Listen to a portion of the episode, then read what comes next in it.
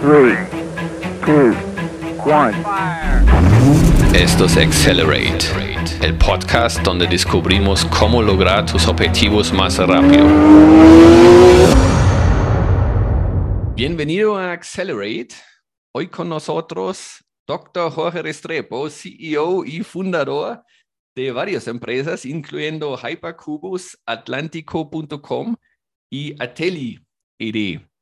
Entonces, Jole, bienvenidos aquí al podcast. Muchas gracias por tomarte el tiempo. Eh, y de pronto, para, para iniciar, eh, cuéntame de dónde viene tu, tu ID Jole. ¿Por qué te llaman Jole?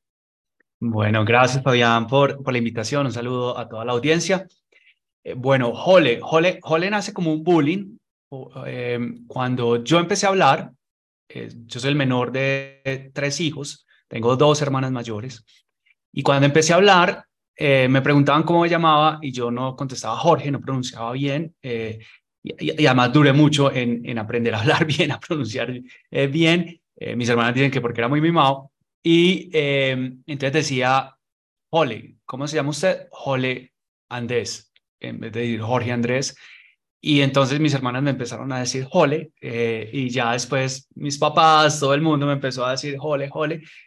Y lo que nació como un bullying, pues luego ahora se vuelve casi que una marca personal y agradezco mucho a mis hermanas por, por, por ese bullying porque eh, Jorge eh, en Colombia y en todos los países iberoamericanos somos un montón y Jorge Restrepo en Medellín, que somos un montón de, de Restrepos y en, general en todo Colombia, pues somos muchos. Entonces, Jorge Restrepo es muy, muy común. En cambio, ahora Jole Restrepo, Jole, eh, y sobre todo en estas esferas de tecnología de educación, pues solo yo, y entonces qué bueno tener ese diferencial. Ah, chévere, chévere, Jole, y con cariño, Jole. Entonces, Jole, tu, tu hoja de vida es pues bien impresionante académicamente, pero también de punto de vista eh, emprendedor, tienes varias empresas. Eh, cuéntame de pronto qué te ha inspirado, más bien cuéntame primero o a nosotros de qué se tratan tus diferentes empresas y qué te ha inspirado crear estas empresas. Ok, entonces empiezo qué son eh, y todas tienen un elemento común que ya, les cuento, cuál es como el, como el propósito.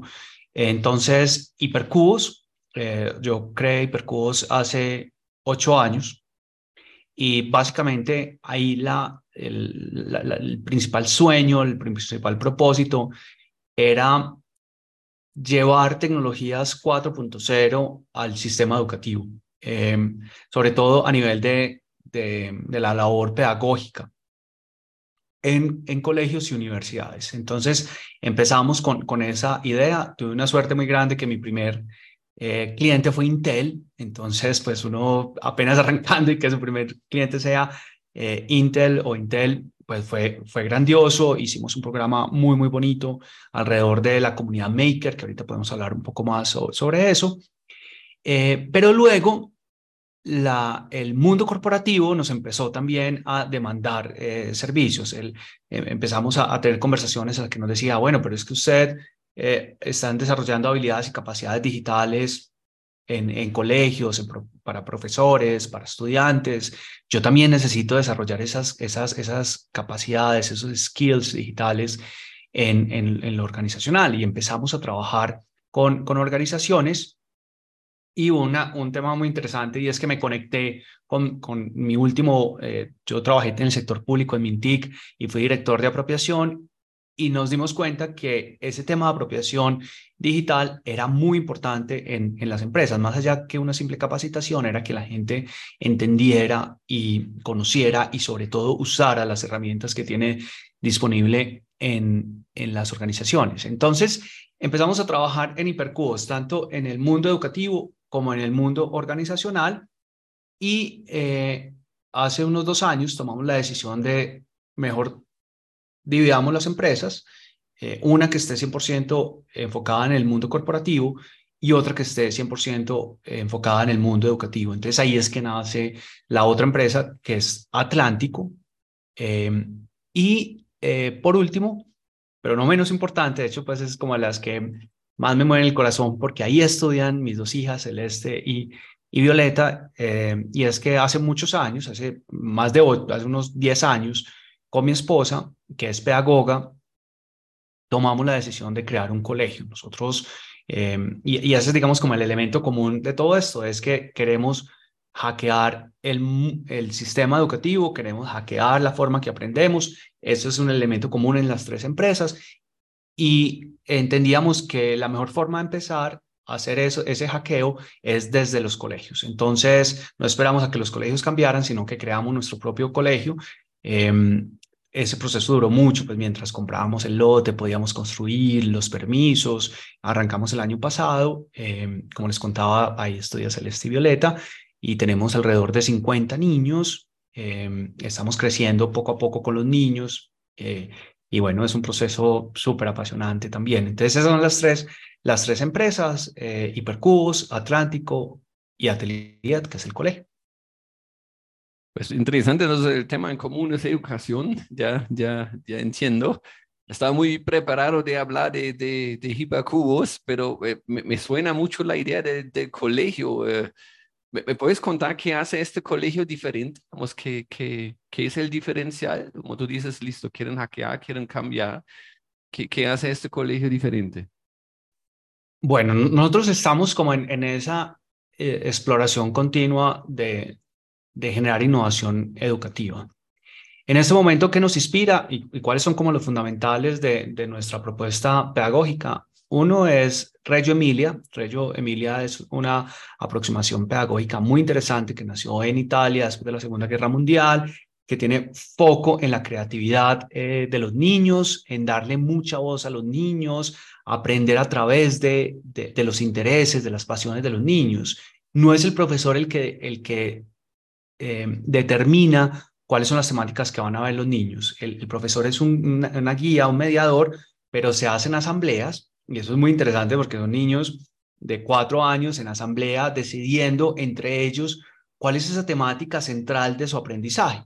Y a través de esa temática central de, su aprendizaje, por ejemplo, eh, recuerdo uno que, que estuvieron trabajando este semestre, que es cómo, cómo se construyen las casas. Tenían interés eh, los niños de primero de primaria cómo se construyen las casas y a través de la construcción de las casas pues aprendieron matemáticas, aprendieron de ángulos, aprendieron eh, de, digamos, a escribir, todo, todo el aprendizaje surge alrededor de, del proyecto y ese es otro de los fundamentales, aprendizado basado en proyectos y también eh, todo muy conectado con el, con el mundo maker. Nosotros, y yo me considero maker nos consideramos maker y, nuestra propuesta es em, que los niños, además de un consumo de tecnología, tengan la capacidad de creación de tecnología y creemos que además cuando uno crea, cuando uno está creando, entonces está desarrollando el pensamiento crítico de una forma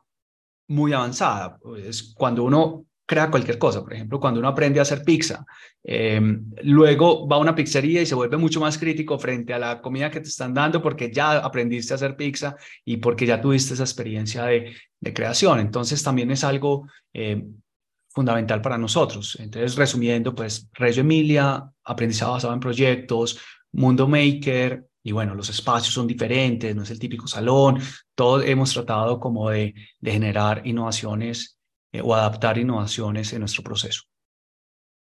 Eso me suena súper interesante, ¿no? Uno mira, la verdad todo el mundo cambia, no sé, hace 100 años nos movemos en caballo, hoy en, en avión, eh, antes mandamos eh, cartas, ahora WhatsApps.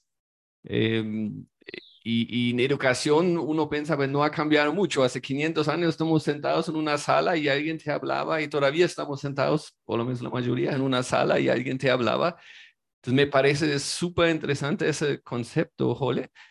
Y, y, de pronto tú tienes algo de esto en Hypercubos, somos como cuál es el disruptor, la innovación o la parte novedosa en, en Hypercubos.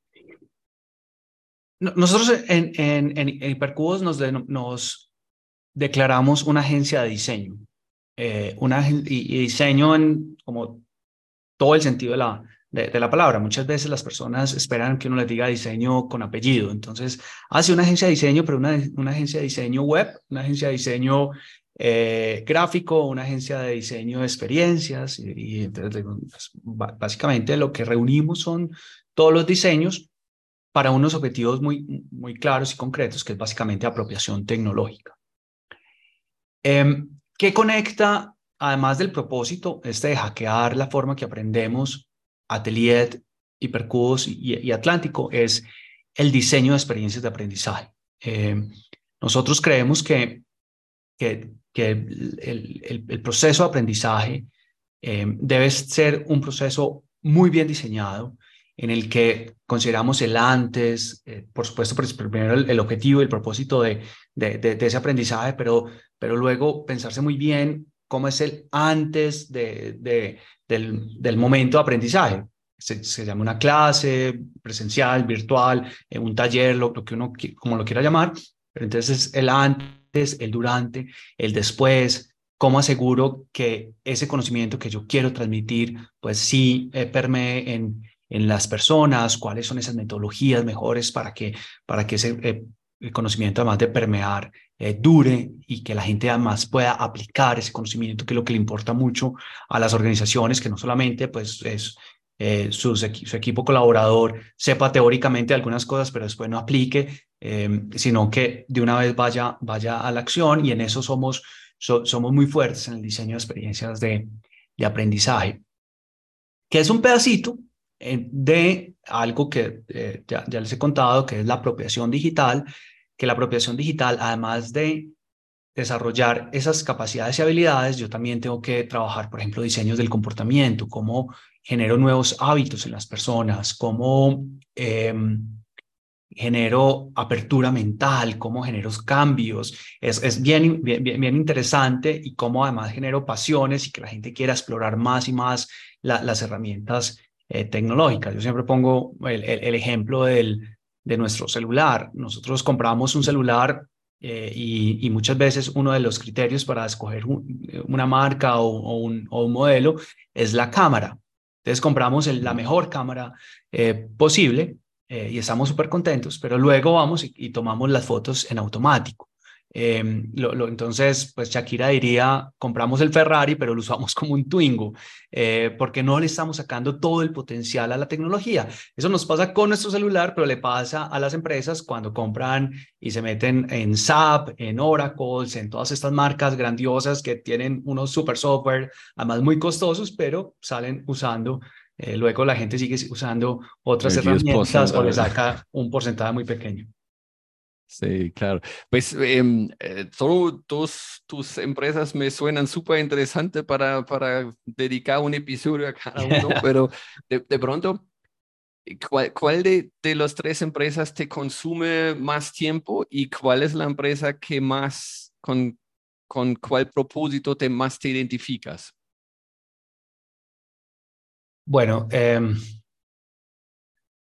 más, tiempo, Hipercubos, definitivamente, pues Hipercubos es, es, es, la empresa más consolidada, que, que mayor, eh, además, ingresos nos genera, que, que, me permite además poder tener las otras dos empresas. Somos los eh, mismos socios en Hipercubos y, en Atlántico.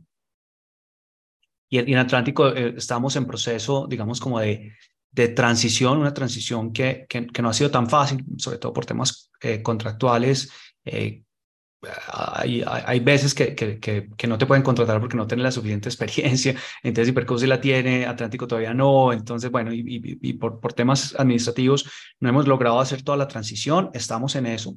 Eh, esa transición consume un poco de tiempo y volver, y, y es, ah, me, apasiona mucho porque es volver a tener un, un emprendimiento. Eh, y, y, como todo ese potencial y como toda esa energía que genera una empresa nueva, si bien es un spin-off de la otra, pues es de todas maneras una, una empresa nueva y, y, los que somos emprendedores como que vibramos por eso. Yo, yo siento que cuando pues, mi percurso ya está consolidada y, y, me gusta lo que hago y, y, chévere, pero, pero me gusta más empezar a hacer cosas, me gusta más como esos momentos. Un momento similar que vive eh, Atelier. Eh, Atelier no me consume mucho tiempo, a, a mi esposa sí, mi esposa sí está al 100%. Pero eh, yo voy regularmente, eh, facilito clases, no, no decir dictar clases, es una palabra, una palabra que queremos quitar del vocabulario, pero uno la tiene muy arraigada. Eh, pero sí voy y le doy talleres a los niños, también porque me ayuda un montón. Nosotros en, en Atlántico hacemos talleres para profesores y muchas veces uno, uno dicta el taller para el profesor y le dice al profesor, pues, esta tecnología, esto es fácil, cree que es fácil sin haberse enfrentado a esa situación. Ahora, con esa misma tecnología, cuando me enfrento a niños de segundo de primario, de primero, eh, ya la cosa entiendo porque los profesores tienen ciertas dificultades al implementar unas cosas que uno teóricamente decía, pues esto es muy fácil, la tecnología es fácil, los niños están apasionados por la tecnología, entonces aprendo mucho. Em, ¿En cuál, cuál me apasiona más? digamos como que eh, es, una pregunta muy, muy, difícil. Eh, tengo una conexión muy fuerte con Atelier porque, porque les contaba, pues mis hijas estudian ahí em, eh, y, y, tiene, digamos, como una como, un sentimiento pues muy personal lo, lo, que hay ahí y, un sueño grande de, de, transformar la educación desde, desde pequeñas edades. Pero, pero nada, los proyectos en Hipercubos me siguen pareciendo muy, muy potente, seguimos generando contenidos, generando metodologías, generando conocimiento. Eh, en, en, Atlántico, lo que te decías, apenas estamos arrancando, em, arrancamos ya, digamos, como, como en la puerta, digamos, pues no, no, no tan, tan bebés, porque ya veníamos arrastrando ciertas cosas, pero de todas maneras genera pues como mucha pasión ese, ese, ese arranque.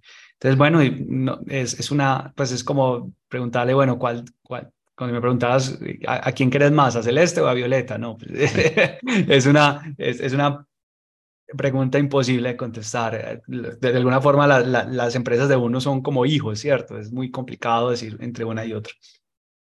Sí, claro, sí, claro. Y sí, entiendo, cada uno te, te apasiona o motiva por, como por diferentes razones o de diferente manera, pero en fin, cada uno, claro, está por, por, por su razón.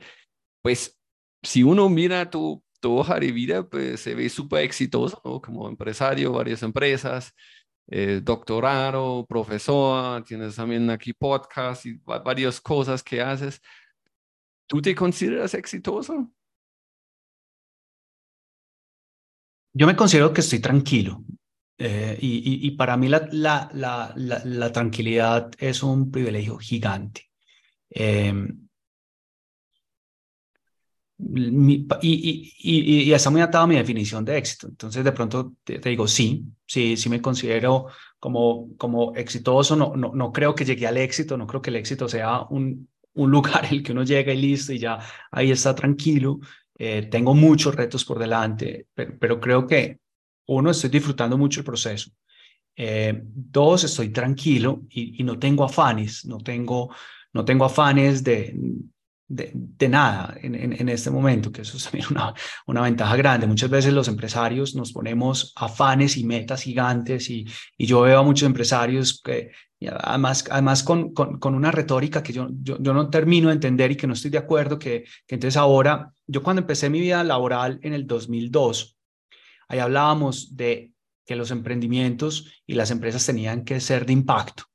Y de impacto era, era que crecieran a más de dos dígitos, o sea, que no, creza, no crecieran, eh, o sea, que si crecían del 10% para arriba ya era súper bueno. Y empresas que, que crecían al 20%, al 30% anual, pucha, era como que bueno.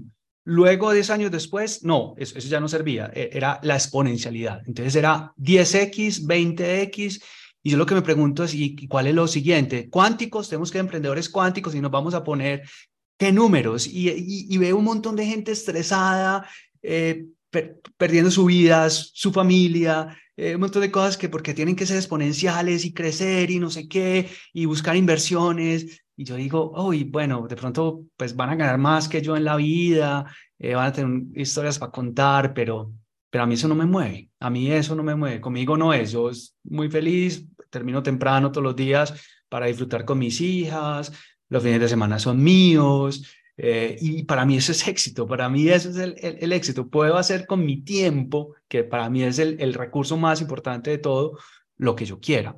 Y, y, y, y, invierto ese tiempo, el de trabajo, en estas, en, en, en, estas empresas que tienen un propósito claro, más el podcast, que a mí estos ejercicios de conversación me parecen lo mejor, en lo que más uno aprende, comparte, eh, se llama Amigos TIC para que si, alguien lo, lo, quiere buscar en Caracol Podcast y otras cosas, sea, tengo tiempo para hacer este tipo de cosas, estoy escribiendo un libro, pues son, son cosas que yo digo, qué bien, o sea, tengo tranquilidad, tengo tiempo, eh, no, no, no tengo problemas eh, financieros que, en un país como Colombia, pues eso ya, ya es una, una, una ventaja muy grande. También porque no tengo grandes aspiraciones, yo no necesito pues ni el carro último modelo, ni la casa, super, la mansión, nada, estoy tranquilo, estoy tranquilo y a mí, para mí estoy muy bien.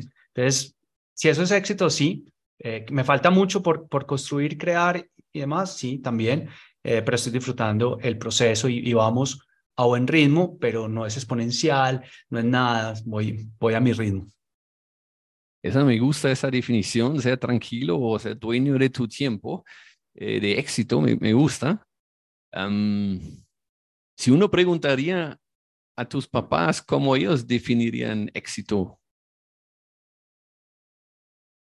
Yo, yo creo que muy similar. Yo, yo, yo, creo que muy similar. Yo, yo vengo de una familia clase media, en la que no nos faltó nada, en el que no nos sobró nada, en el que viajar era un lujo, pero que, que lo hicimos todo el tiempo, eh, eh, viajes pequeños, viajes largos, en el que disfrutábamos mucho estar en familia y, y disfrutar cada cosa que, que conseguíamos.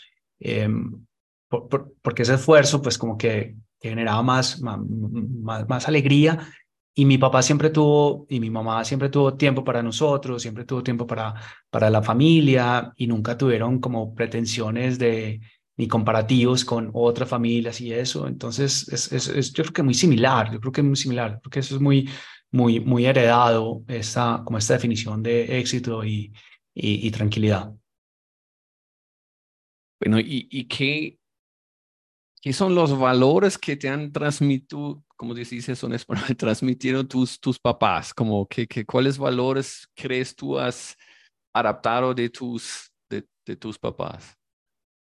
Pues uno, la pasión por, por la educación. Eh, mi papá eh, fue, mi papá murió hace unos tres años y, y él eh, fue profesor toda la vida, profesor de la Universidad de Antioquia, profesor jubilado de la, de la Universidad de, de Antioquia. Mi mamá fue normalista, fue profesora de, de colegio hasta que, nos, hasta que pues, nació mi hermana mayor, en la que ahí pues se dedicó a, a, los hijos, pero la educación siempre, siempre estuvo ahí muy, muy, muy presente y, y la, la, la, la, frase típica y muy valiosa de nuestra herencia es la educación y apostaron todo eh, para la educación. De hecho, mi papá eh, en el, hasta el doctorado, pues que yo terminé hace muy poco, quiso eh, ayudarme en el, en, con, con, la matrícula, se sentía pues que, que, que, que, que quería eh, aportar. Entonces la, la, educación fue muy, muy, muy importante. Eso, eso por un lado.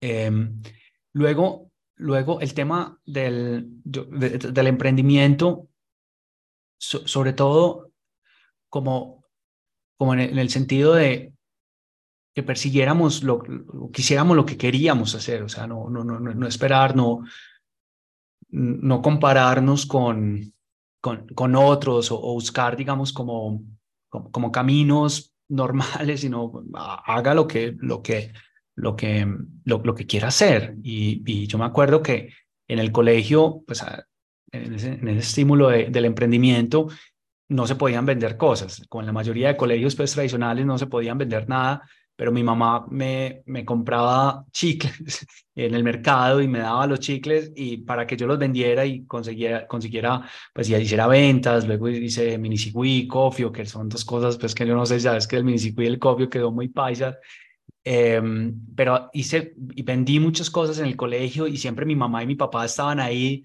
incluso pues apoyaban cierta clandestinidad pero, pero decían, bueno, hágale, y, y era un poco como hackeemos el sistema, ¿cierto? O sea, también como que ese estímulo. Eh, y yo creo que pensamiento crítico, mucho, eh, mi, mi, mis papás eh, siempre, siempre, tuvieron pensamiento crítico y nos transmitieron pensamiento crítico frente a todo lo que, a todo lo que pasaba. Eh, bueno, yo creo que de pronto esos, Esos son los principales y el amor por la familia, pues que, que, es algo que para mí en este momento es fundamental. Y bueno, de cierta manera se nota en todas tus empresas que sigues este, este rumbo, educación, se, se nota y, como hackeando el sistema. Y hablamos de Hypercubus un poquito. ¿Tú crees que el equipo que tienes en Hypercubus comparte tus valores? Recientemente, de hecho, hicimos, y casualmente hicimos, hicimos una encuesta. Nosotros em, crecimos relativamente rápido. Nosotros, eh, para hacernos una idea, nosotros éramos alrededor de 12 personas en 2020. Eh, luego vino pandemia, logramos sostener las 12 personas, que fue muy duro eh, durante, durante el confinamiento. Y luego vino una, una explosión pues, de, de trabajo, como nos pasó a muchas empresas de, del sector de tecnología y, y educación, porque estamos, pues nosotros estamos como en esa convergencia. Y, y ahora eh, estamos alrededor de, de 50 personas, hay veces menos, hay veces más, eh, dependiendo de los, de, de, de, los proyectos. Entonces, pues fue, fue, fue un crecimiento rápido en, en, número de personas. Lo que genera, y toda esta historia es porque eh, genera al crecer a, a, a, ese ritmo, hay veces genera dificultades para uno transmitir eh, además por el ritmo de los proyectos y todo, eh, transmitir los valores de, la compañía, los sueños, las, las, proyecciones. Eh, en la encuesta no, nos dimos cuenta que alrededor de, del 60% de, de, las personas en, en Hipercubos conocen y comparten el, el propósito y, y, los valores. El, el otro 40% eh, no los tiene muy claros.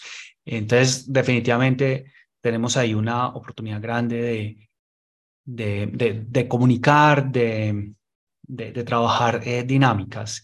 también hemos hecho reflexiones, aunque no vamos a ir a, a la presencialidad 100%, pero en este momento estamos en virtualidad y, lo que vamos a hacer es em, empezar a implementar más acciones eh, de presencialidad como para para tener ese intercambio de ideas, transmisión de valores. Creo que muchas veces en este mundo digital es súper productivo. A, mí me gusta mucho, además yo vivo a las afueras de Bogotá, solo ir y volver de, a Bogotá me, consume dos horas mínimo, eh, una hora de ida, una, una de, regreso. Entonces, no es lo ideal. Y, así pues para muchos que vivimos en, en Bogotá. También tengo mucho equipo de Manizales, ahorita podemos hablar de eso. Eh, entonces, pero sí vamos a hacer como, como, como trabajos más, más, más, presenciales, más de, más de coordinación, de integración, también para transmitir esto y usar otros, otro, otros canales también. Pero definitivamente hay una, hay una oportunidad ahí.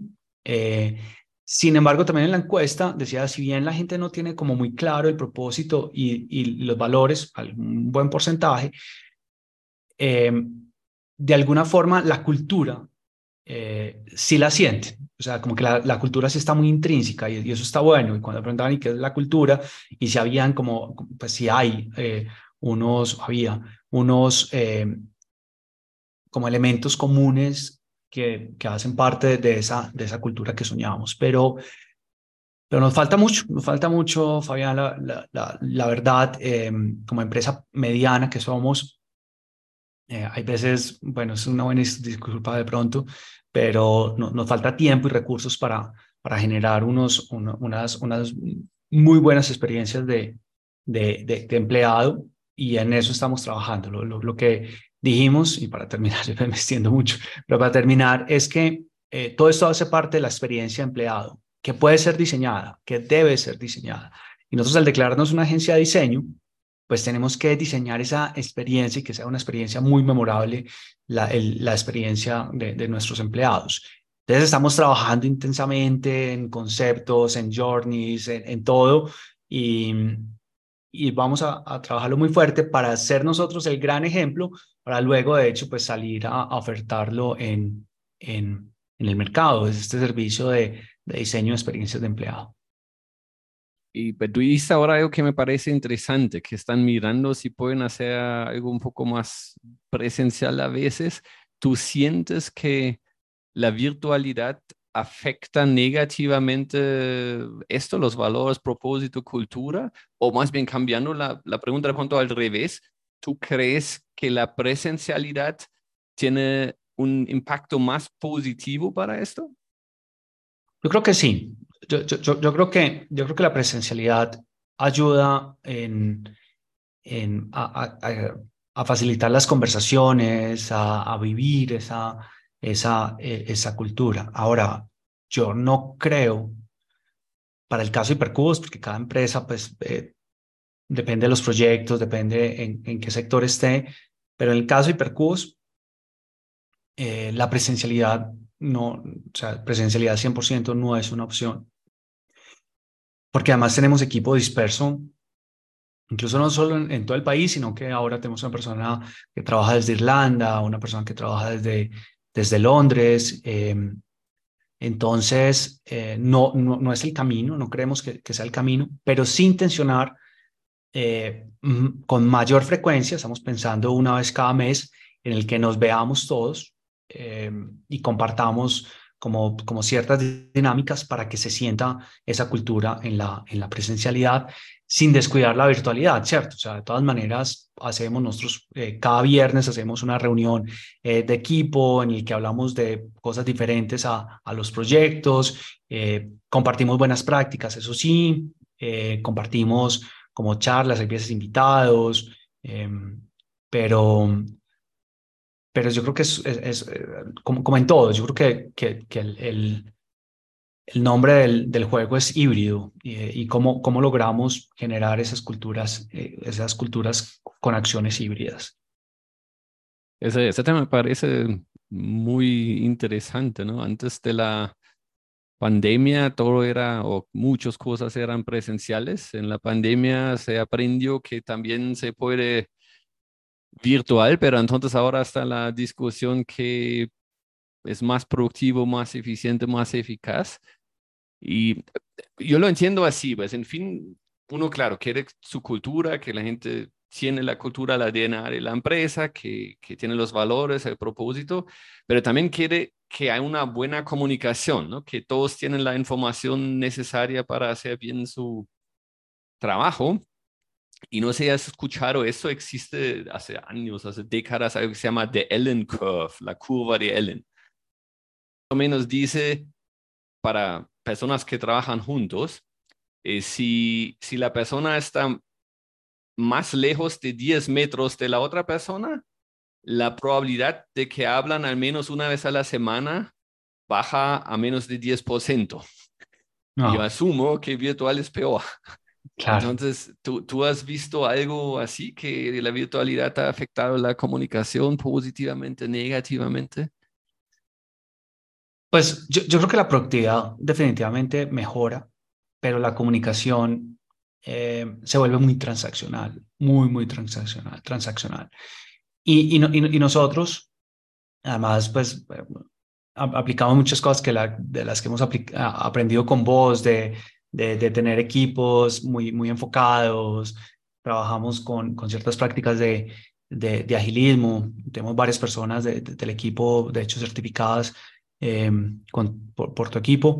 Em, es, eso, eso hace que, que estamos tan virtuales y estamos tan enfocados en, en, en, los proyectos, que la comunicación entre, entre equipos eh, sea, sea, muy difícil. Entonces, si yo tengo un equipo trabajando en un proyecto en Ecopetrol, eh, la probabilidad que hable, se comunique y comparte, comparta eh, buenas prácticas con un equipo que trabaja en Constructora Bolívar no es tan alto. entonces hay que intencionar esas, esas, esas, esas conversaciones. Como les decía, nosotros tenemos cada viernes, hacemos un, un trabajo en, en el equipo pero, muy probablemente pues con, con, eh, con, esto que vamos a empezar a intencionar de, de forma presencial,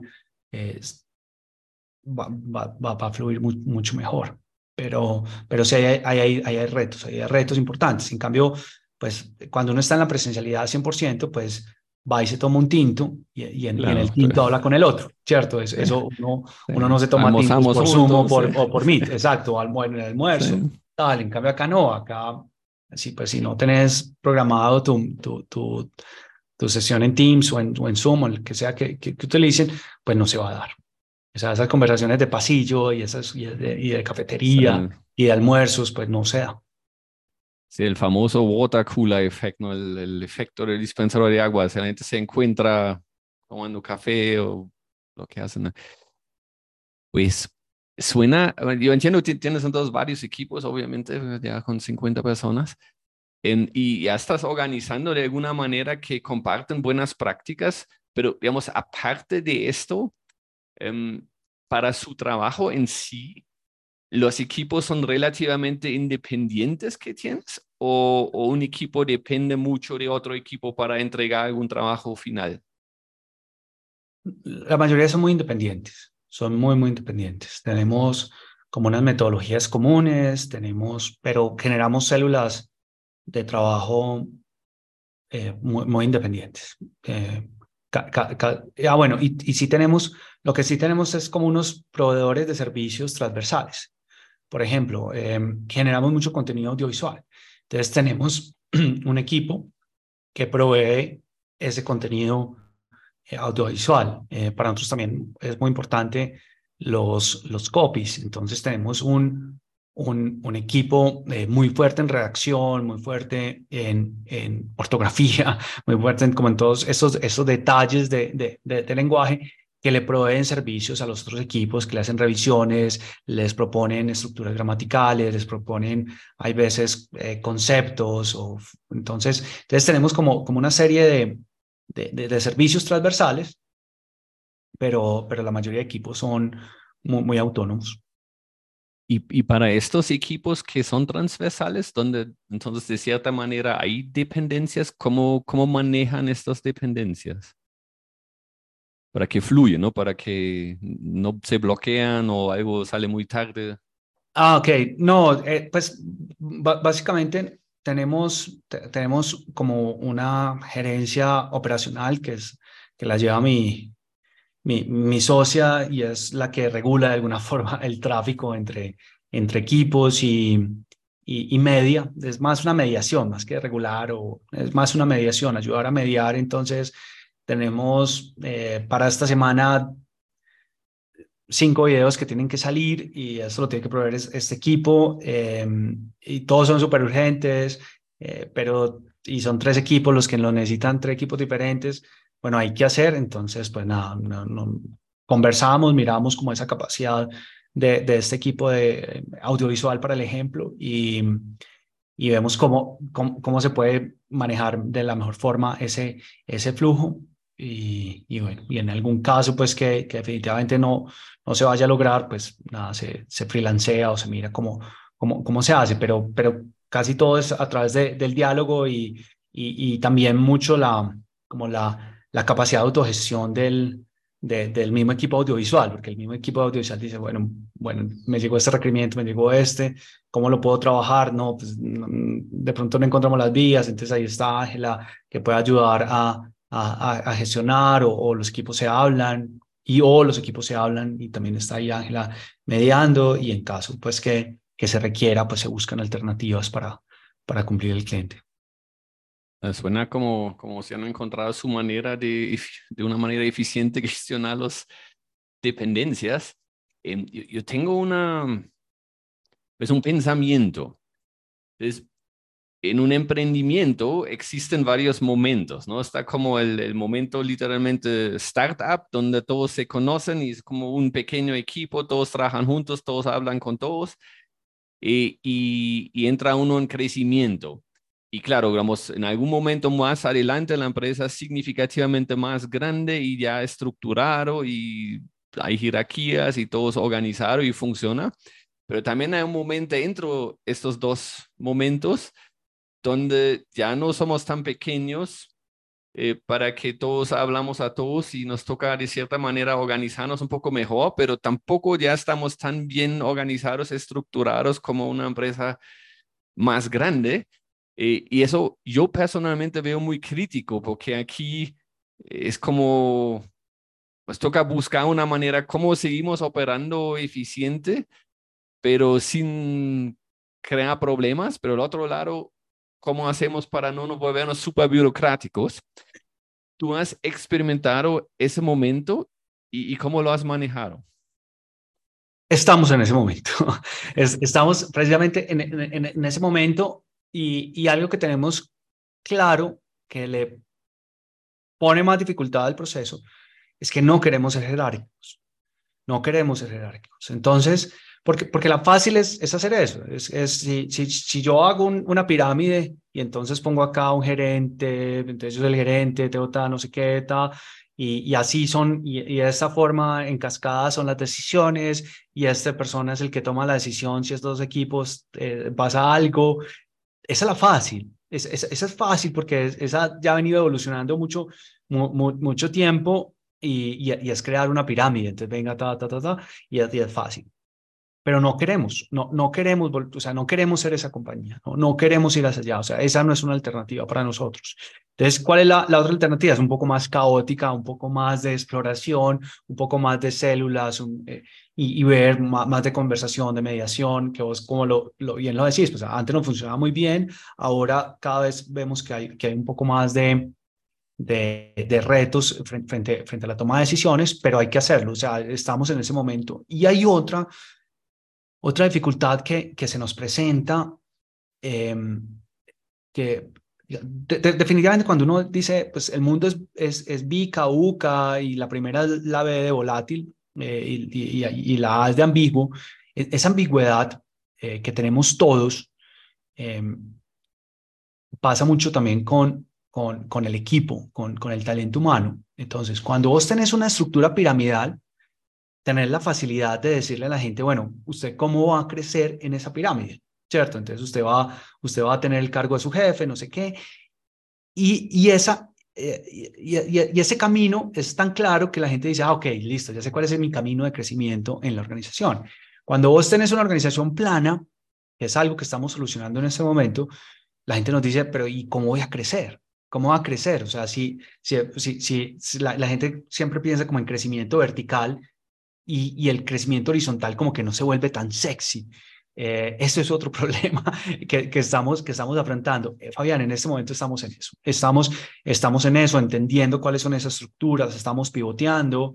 Eh, y, y, digamos que estas son dos partes de la complejidad. El, tema de procesos, el tema de, de, de, de proyección y, y, como carrera dentro de la organización, de, dentro del, del talento humano eh, y esos son dos de varios aspectos que uno tiene que, que, que, organizar y que estamos pivoteando y que estamos encontrando, que a veces creemos que ya tenemos la solución, pero después vemos que de pronto no tanto y estamos en, estamos en ese momento de, de, de, pivoteo. Así que todavía no tengo la, la, la fórmula y estoy seguro que cuando yo encuentre la fórmula, mi fórmula no le va a servir a nadie más. O sea, se la puedo contar al que sea, eh, no va a ser la, la, la fórmula secreta ni mucho menos, pero probablemente a nadie le va a servir porque es muy, muy, muy único de eh, cómo, cómo gestionas tus proyectos, cómo es tu gente, bueno, tantas cosas. Muy, tiene mucho contexto, claro. sin, sin, duda es interesante escuchar cómo alguien lo resuelve, ¿no?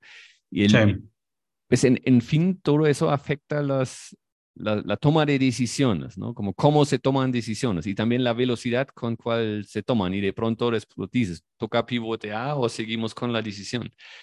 Primero, tú, tú consideras que como equipo toman las decisiones rápidas o lentos. Y segundo, ¿cuál es la manera cómo toman decisiones? ¿Quién los toma? ¿Cómo los toma? ¿Tienen un proceso? ¿Cómo funciona? Yo, yo creo que las tomamos rápido, muy, muy rápido. Eh, seguimos siendo una estructura pues muy, muy, muy liviana y muy, muy horizontal. Eh, sí, dependiendo qué tipo de decisiones, pues diferentes personas toman esa, esa decisión, pero digamos como que las grandes y, y muy estratégicas, eh, normalmente siempre estamos los dos socios, que es Ángela, Auxilio y, y yo, somos los, los, los dos socios, pero no somos los únicos que tomamos la, la decisión, siempre muy probablemente con alguien senior de, de, del equipo. Eh, la tomamos muy rápido porque, porque además mi socia, eh, mi socia y yo nos complementamos muy bien. Eh, mi socia es precastinadora, o sea, ella le llega algo y, y si no lo resuelve de una vez súper rápido, no está tranquila. Eh, yo por otro lado soy más de procrastinar, de tomarme el tiempo, de pensar las cosas. Yo creo que si todo dependiera de mí, no, no seríamos, no tomaríamos las decisiones tan, tan rápido porque, porque yo, yo, yo soy lento para pensar. Eh, luego podemos hablar de, de eso, que, que yo creo que está bien. Muchas veces eh, pues creemos que ser lento para pensar está mal y, y no. Lo, lo, importante es saber cuáles son las condiciones de uno a, la forma de, como de procesar información. Yo, eh, por ejemplo, mi socia eh, procesa muy rápido la información, entonces siempre que estamos en una conversación, yo siempre le doy la palabra a ella primero, porque mientras ella va hablando, me genera insights importantes, pero además yo voy pensando y genero esa, esa, esa, esa respuesta. Si yo respondo de una, luego digo, uy, no, pero esa, sea, dije una cosa que después digo, no, de pronto no era, no era, no era por ahí.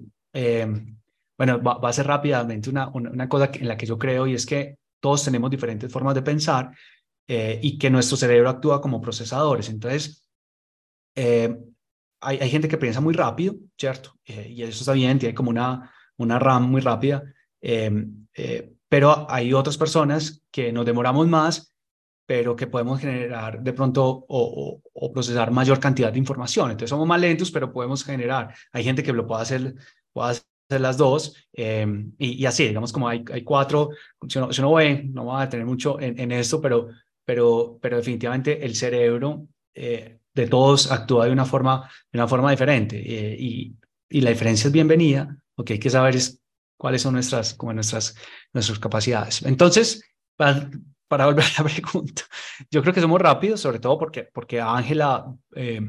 Eh, y como socia presiona un montón a, a, resolvamos rápido las cosas, eso está bien. Yo me tomo un poquito más de tiempo mientras voy, pen, voy pensando, pero tratamos de solucionar eh, muy, muy rápido y muy concertado con, con, con el equipo. Bueno, Jole, ¿y, ¿y cuál fue el momento para ti cuando la empresa empezó a acelerar? ¿Cuál fue ese momento pivote donde tú viste que ahora sí el crecimiento es más rápido?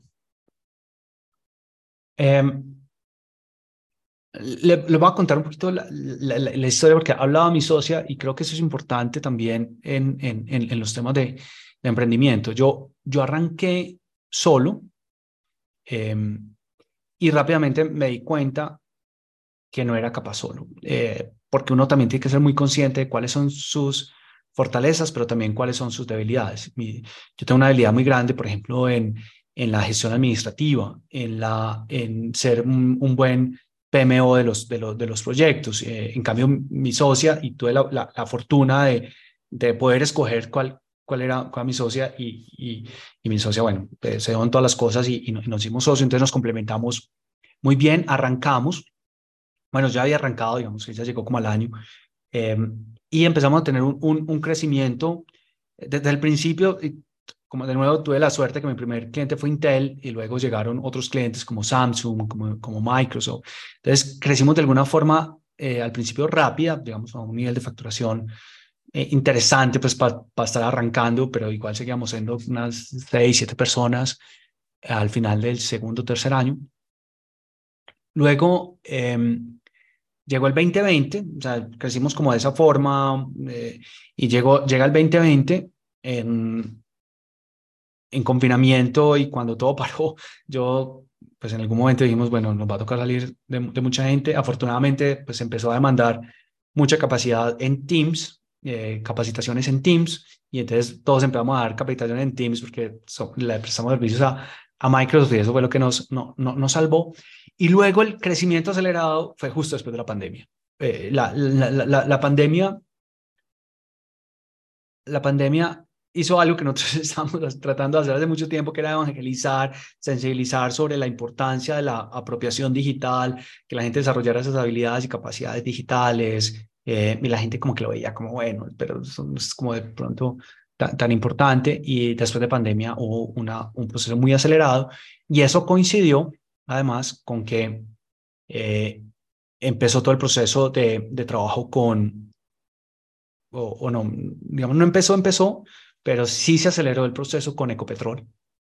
Eh, y Ecopetrol es un, eh, eh, es un cliente pues que, que por las dimensiones de Ecopetrol, pues cualquier cosa es grande, eh, que lo hace a uno crecer. Entonces, Em, y, y, además siempre lo, lo, he agradecido un montón y es que Ecopetrol nos dio la oportunidad a nosotros, em, como todavía éramos una empresa, eso fue hace, pues era una empresa de, tres, cuatro años y, nos dio mucha, mucha eh, confianza y responsabilidad. Em, y, pero como nos ha dado a nosotros, le ha dado a muchas empresas del ecosistema. Yo creo que, que Ecopetrol ha hecho muy bien esa labor de, de no solamente contratar empresas grandes, internacionales, no sé qué, sino también darle la oportunidad a emprendedores. Entonces, eso nos jalonó mucho y, y, y también coincidió pues como que llegaron eh, más clientes. Entonces, más o menos, si uno lo pone en el tiempo, más o menos como finales 2020, 2021, ahí crecimos eh, muchísimo y seguimos creciendo pues a buen ritmo. Bueno, Jole, para cerrar, ¿cuáles son tres libros que cada emprendedor debe leer? Ok. Eh, miro aquí mi, mi biblioteca, estar complicado esa, esa respuesta, pero uno, definitivamente los originales, me, me gustó mucho. Me parece que, que tiene unos insights que no comunes, que muchas veces estos libros de gestión y tal, pues te, te van diciendo casi que siempre lo, lo mismo, lo mismo, en cambio acá pues, por ejemplo, yo les decía, soy procrastinador y yo por mucho tiempo me látigo por ser procrastinador. Y entonces en los originales dice, no, pues eh, si es procrastinador, pues incluso está bien porque lo que está haciendo es procesar información y entendí muchas cosas. Entonces, el, los, el, los originales es, es, es uno. Em, hay, hay un libro que que, para mí es, ha sido muy poderoso, no tiene que ver mucho con gestión, pero, pero es este, además que siempre lo tengo cerca, se llama El Artesano, eh, se llama El Artesano de Richard Sennett. Em, es, es, un, es un libro em, que además te da contexto de lo que estamos viviendo. Muchas veces eh, nosotros creemos que lo que estamos viviendo hoy es súper nuevo en la humanidad y no sé qué, y empezamos a hablar cosas, pero por ejemplo hay un, hay, hay un, hay hay una parte del libro que habla sobre, sobre eh, un flautista que en 1738 sabía interpretar perfectamente la flauta Em, era un autómata hecho en plena ilustración, 1738, ahí se está hablando que estos autómatas iban a reemplazar toda la, todos los músicos, pero después toda la fuerza laboral y todo eso. Y uno dice, pucha, en la ilustración están hablando básicamente la misma discusión que estamos teniendo hoy con ChatGPT, lo estaban teniendo con un autómata. Entonces, es muy importante como conceptualizar, como, como entender el, el, el, también un poco el, el pasado. Si bien yo como diseñador tengo obsesión por el futuro, pues también el, el tema de, del, del pasado. Eh, es, es, importante tenerlo claro. Y em, ¿cuál más? Probablemente, em, pues hay varios libros de perspectiva, em, también que, que, me gusta mucho. Hay uno, este, hay uno que llama eh, Thinking About the Future o toda la información que puedan eh, conseguir alrededor de Future Design hay muchos papers, TED, que hablan sobre, sobre el tema. Para mí se ha vuelto como una especie Siempre, siempre el futuro ha sido una obsesión, como ingeniero, como diseñador, pues siempre tengo como la mirada más en el futuro que en el pasado. Hay que entender el, el, pasado y eso de hecho lo, lo, lo entendí eh, hace poco. Siempre la obsesión por, por el futuro me, me, me, nublaba un poco, eh, pero, pero todo lo que puedan leer alrededor de de future design, de, de, crear, de perspectiva, pues, pues les va a servir eh, muchísimo, eh, porque el futuro se va construyendo, el futuro es, es algo que, que uno, eh, hay una palabra, muy, una frase muy poderosa de, de Jer Leonard, que, que además los invito a que lo sigan y, que tiene mucho contenido, y, y él dice, el futuro le pertenece a aquellas personas que, han, que ya han estado allá con sus mentes, que han logrado hacer como esos viajes en el tiempo con sus mentes y que han visualizado, ojalá lo más HD posible, esos futuros. El futuro se puede prototipar, el futuro se puede proyectar, o sea, tapa otro podcast entero ese tema del futuro, pero, pero, pero creo que vale la pena hacer mucha indagación, mucha, mucho estudio sobre, sobre el tema de Future Design. Ole, muchas gracias por por tu tiempo y compartir todas tus experiencias con nosotros. Eh, hemos aprendido mucho, yo también, de hecho tomé notas aquí. Entonces, muchas gracias y espero que se conectan al próximo episodio.